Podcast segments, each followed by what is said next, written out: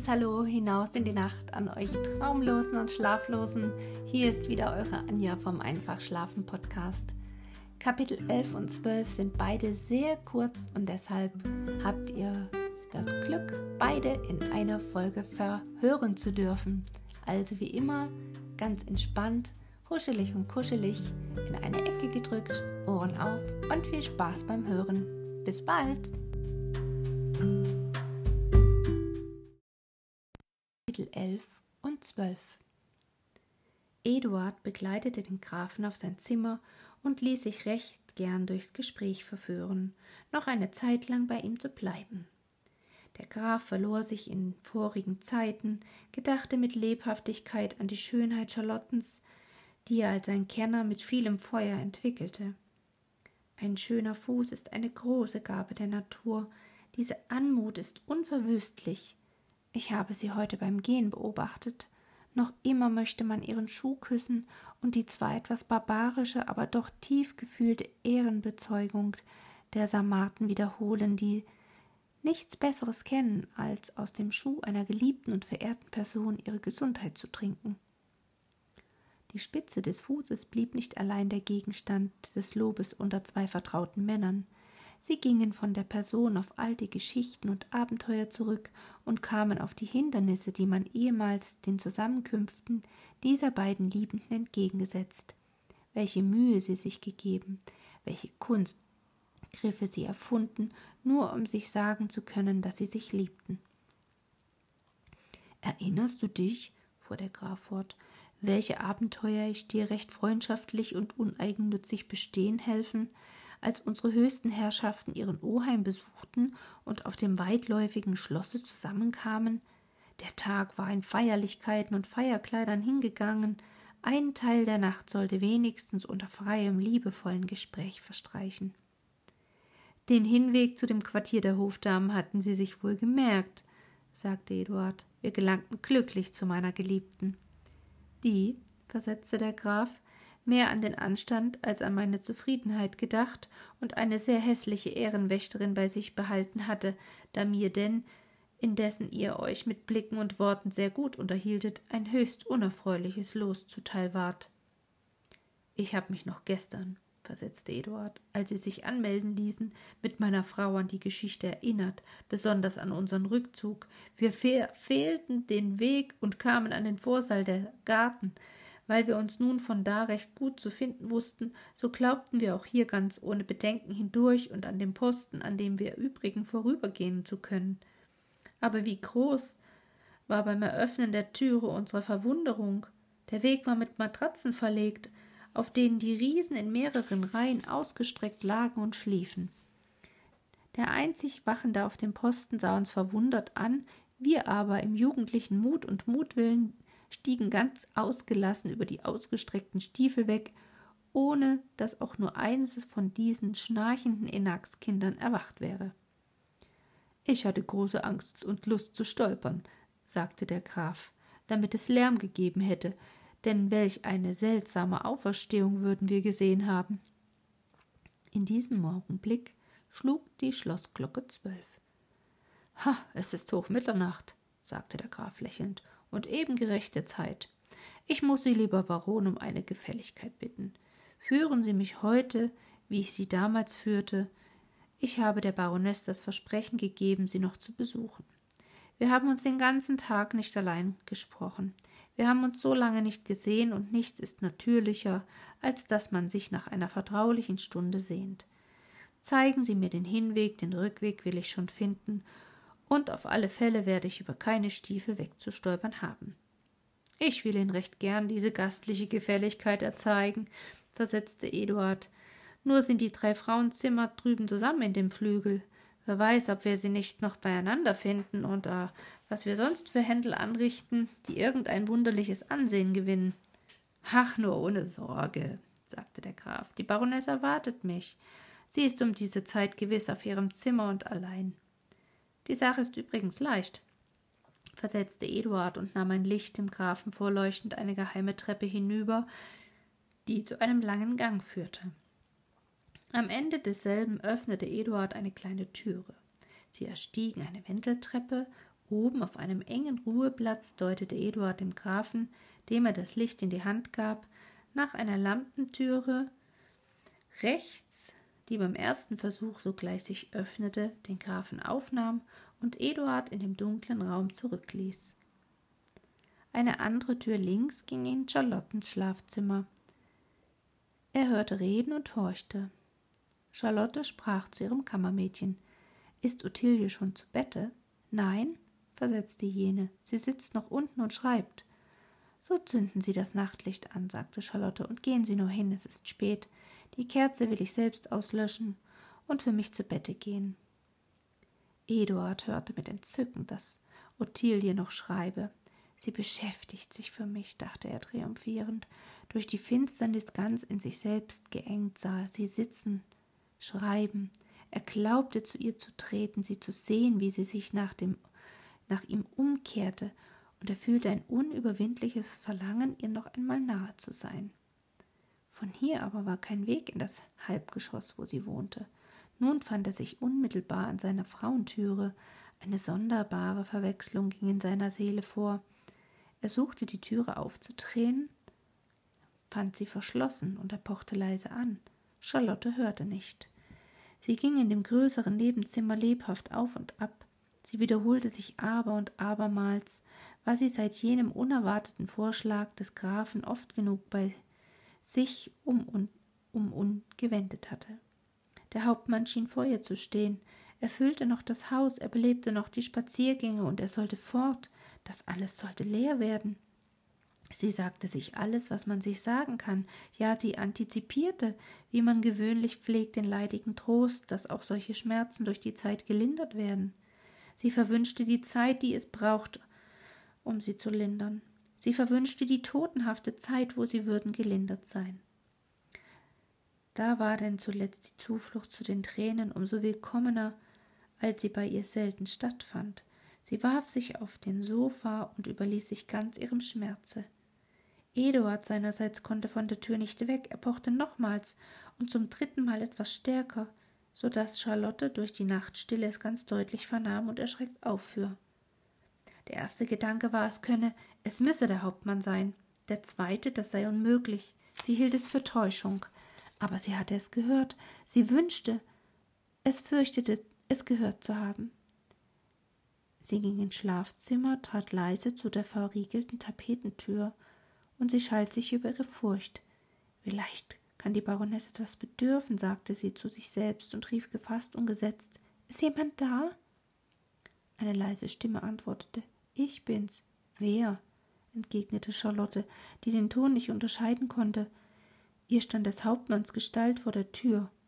Etwas lauter klang er entgegen Eduard.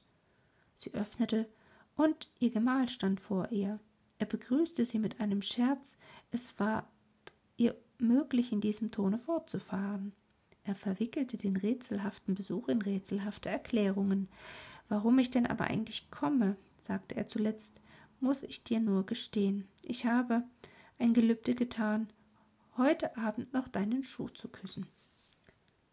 Das ist dir lange nicht eingefallen, sagte Charlotte. Desto schlimmer, versetzte Eduard, und desto besser. Sie hatte sich in einen Sessel gesetzt, um ihre leichte Nachtkleidung seinen Blicken zu entziehen. Er warf sich vor ihr nieder, und sie konnte sich nicht erwehren, dass er nicht ihren Schuh küsste und dass, als das ihm in der Hand blieb, er den Fuß ergriff und ihn zärtlich an seine Brust drückte. Charlotte war eine von den Frauen, die von Natur mäßig im Ehestande ohne Vorsatz und Anstrengung die Art und Weise der Liebhaberinnen fortführen. Niemals reizte sie den Mann, ja seinem Verlangen kam sie kaum entgegen. Aber ohne Kälte und abstoßende Strenge glich sie immer einer liebevollen Braut, die selbst vor dem Erlaubten noch innige Scheu trägt. Und so fand sie Eduard diesen Abend in doppeltem Sinne. Wie sehnlich wünschte sie den Gatten weg, denn die Luftgestalt des Freundes schien ihr Vorwürfe zu machen. Aber das, was Eduarden hätte entfernen sollen, zog ihn nur mehr an. Eine gewisse Bewegung war an ihr sichtbar. Sie hatte geweint. Und wenn weiche Personen dadurch meist an Anmut verlieren, so gewinnen diejenigen dadurch unendlich, die wir gewöhnlich als stark und gefasst kennen. Eduard war so liebenswürdig, so freundlich, so dringend, er bat sie, bei ihr bleiben zu dürfen. Er forderte nicht, bald ernst, bald scherzhaft, suchte er sie zu bereden. Er dachte nicht daran, dass er Rechte habe und löschte zuletzt mutwillig die Kerze aus. In der Lampendämmerung sogleich behauptete die innere Neigung, behauptete die Einbildungskraft ihre Rechte über das Wirkliche. Eduard hielt nur Ottilien in seinen Armen. Charlotte schwebte der Hauptmann näher oder ferner von der Seele, und so verwebten wundersam genug sich Abwesendes und Gegenwärtiges, reizend und wonnevoll durcheinander. Und doch lässt sich die Gegenwart ihr ungeheures Recht nicht rauben. Sie verbrachten einen Teil der Nacht unter allerlei Gesprächen und Scherzen zu, die um desto freier waren, als das Herz leider keinen Anteil daran nahm. Aber als Eduard des anderen Morgens an dem Busen seiner Frau erwachte, schien ihm der Tag ahnungsvoll hereinzublicken. Die Sonne schien ihm ein Verbrechen zu beleuchten.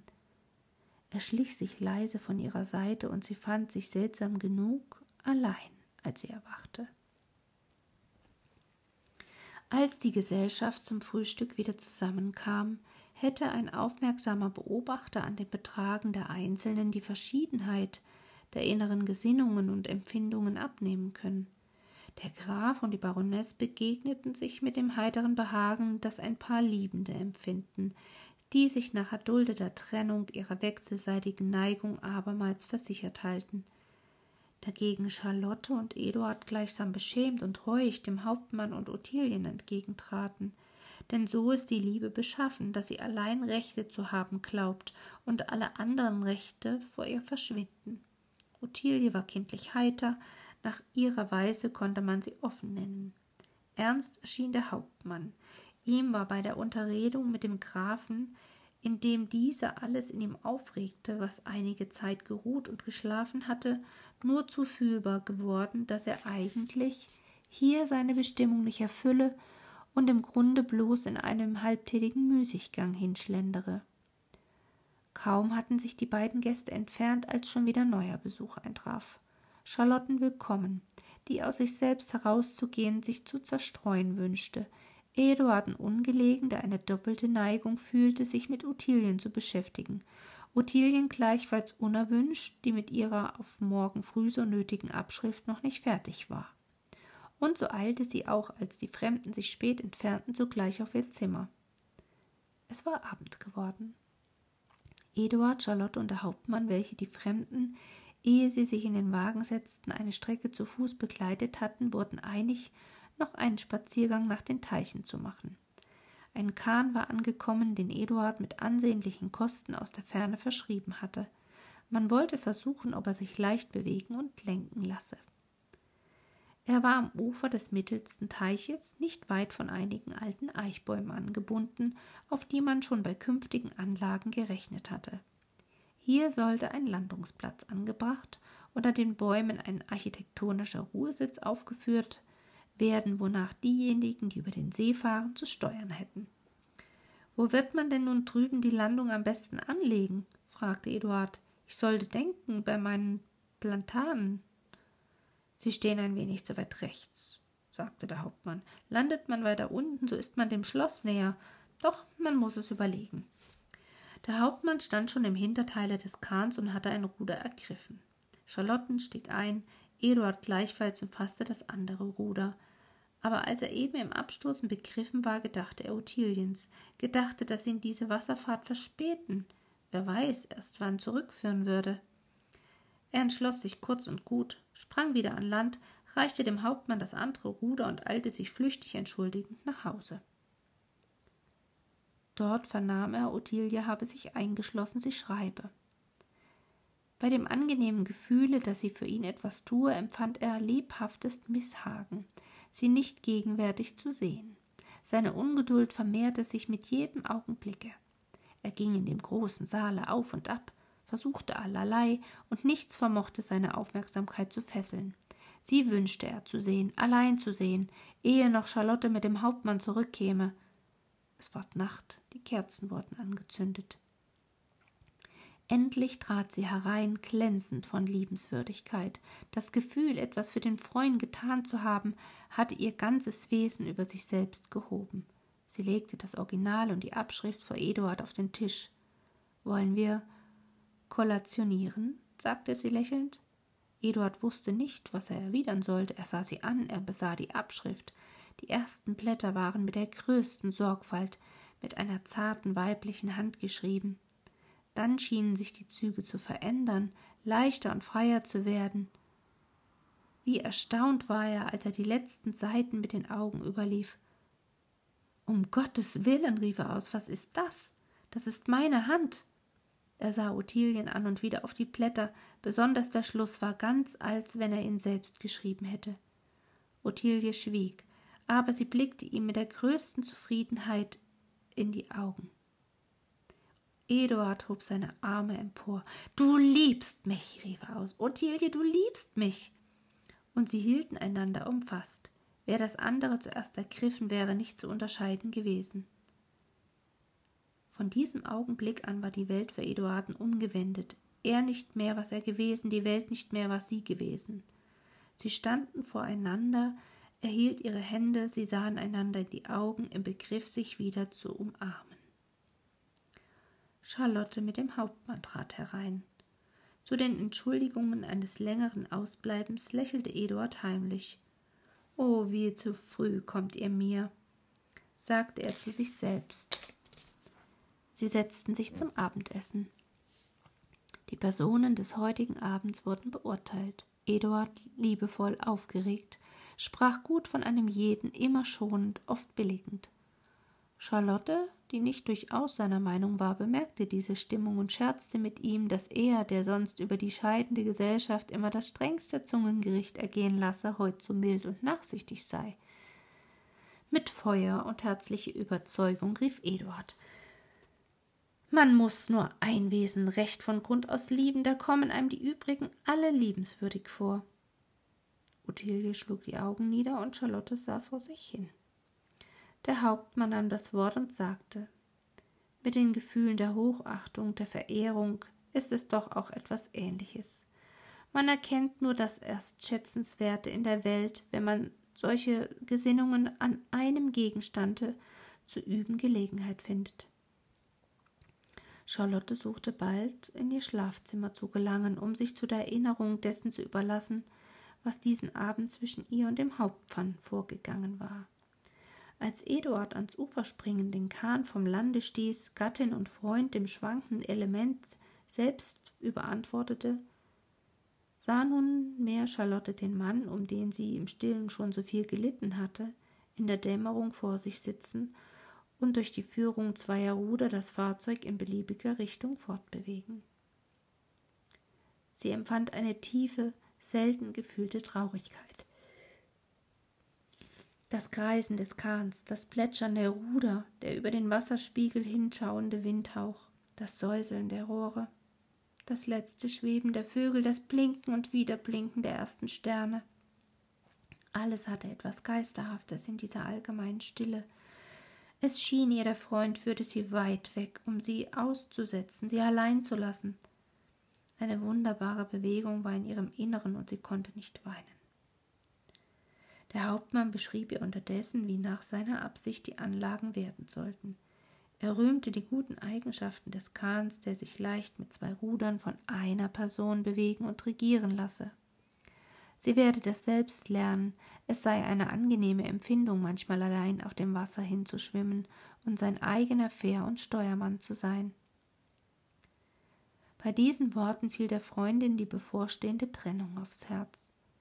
Sagt er das mit Vorsatz, dachte sie bei sich selbst, weiß er schon davon, vermutet er's oder sagt es zufällig, dass er mir bewusstlos mein Schicksal vorauskündigt.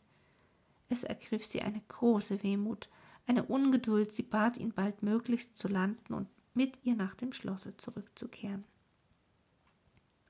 Es war das erste Mal, dass der Hauptmann die Teiche befuhr, und obgleich er im Allgemeinen ihre Tiefe untersucht hatte, so waren ihm doch die einzelnen Stellen unbekannt. Dunkel fing es an zu werden. Er richtete seinen Lauf dahin, wo er einen bequemen Ort zum Aussteigen vermutete und den Fußpfad nicht entfernt wusste, der nach dem Schlosse führte. Aber auch von dieser Bahn wurde er einigermaßen abgelenkt, als Charlotte mit einer Art von Ängstlichkeit den Wunsch wiederholte, bald am Land zu sein. Er näherte sich mit erneuten Anstrengungen dem Ufer, aber leider fühlte er sich in einer Entfernung davon angehalten. Er hatte sich festgefahren, und seine Bemühungen, wieder loszukommen, waren vergebens. Was war zu tun? Ihm blieb nichts übrig, als in das Wasser zu steigen, das seicht genug war, und die Freundin an Land zu tragen. Glücklich brachte er die liebe Bürde hinüber, stark genug, um nicht zu schwanken oder ihr einige Sorge zu geben. Aber doch hatte sie ängstlich ihre Arme und seinen Hals geschlungen. Hielt sie fest und drückte sie an sich. Erst auf einem Rasenabgang ließ er sie nieder, nicht ohne Bewegung und Verwirrung. Sie lag noch an seinem Halse. Er schloss sie aufs neue in seine Arme und drückte einen lebhaften Kuss auf ihre Lippen. Aber auch im Augenblicke lag er zu ihren Füßen, drückte seinen Mund auf ihre Hand und rief Charlotte, werden Sie mir vergeben. Der Kuss, der den Freund gewagt, den sie ihm beinahe zurückgegeben, brachte Charlotten wieder zu sich selbst. Sie drückte seine Hand, aber sie hob ihn nicht auf. Doch indem sie sich zu ihm hinunterneigte und eine Hand auf seine Schultern legte, rief sie aus Dass dieser Augenblick in unserem Leben Epoche mache, können wir nicht verhindern. Aber dass sie unser Wert sei, hängt von uns ab. Sie müssen entscheiden. Sie müssen scheiden, lieber Freund, und Sie werden scheiden. Der Graf machte Anstalt, ihr Schicksal zu verbessern. Es freut und schmerzt mich. Ich wollte es verschweigen, bis es gewiss wäre. Der Augenblick nötigt mich, dies Geheimnis zu entdecken. Nur insofern kann ich Ihnen, kann ich mir verzeihen, wenn wir den Mut haben, unsere Lage zu ändern, da es von uns nicht abhängt, unsere Gesinnung zu ändern. Sie hob ihn auf und ergriff seinen Arm, um sich darauf zu stützen, und so kamen sie stillschweigend nach dem Schloss. Nun aber stand sie in ihrem Schlafzimmer, wo sie sich als Gattin Eduards empfinden und betrachten musste. Ihr kam bei diesen Widersprüchen ihr tüchtiger und durchs Leben mannigfaltig geübter Charakter zu Hilfe. Immer gewohnt, sich ihrer selbst bewusst zu sein, sich selbst zu gebieten, ward es ihr auch jetzt nicht schwer, durch ernste Betrachtung sich dem erwünschten Gleichgewichte zu nähern. Ja, sie musste über sich selbst lächeln, indem sie des wunderlichen Nachtbesuches gedachte. Doch schnell ergriff sie eine seltsame Ahnung, ein freudig, bängliches Erzittern, das in fromme Wünsche und Hoffnungen sich auflöste. Gerührt kniete sie nieder, sie wiederholte den Schwur, den sie Eduarden vor dem Alter getan. Freundschaft, Neigung, Entsagen gingen von ihren heitern Blicken vorüber. Sie fühlte sich innerlich wiederhergestellt, bald ergreift sie eine süße Müdigkeit und ruhig schläft sie ein.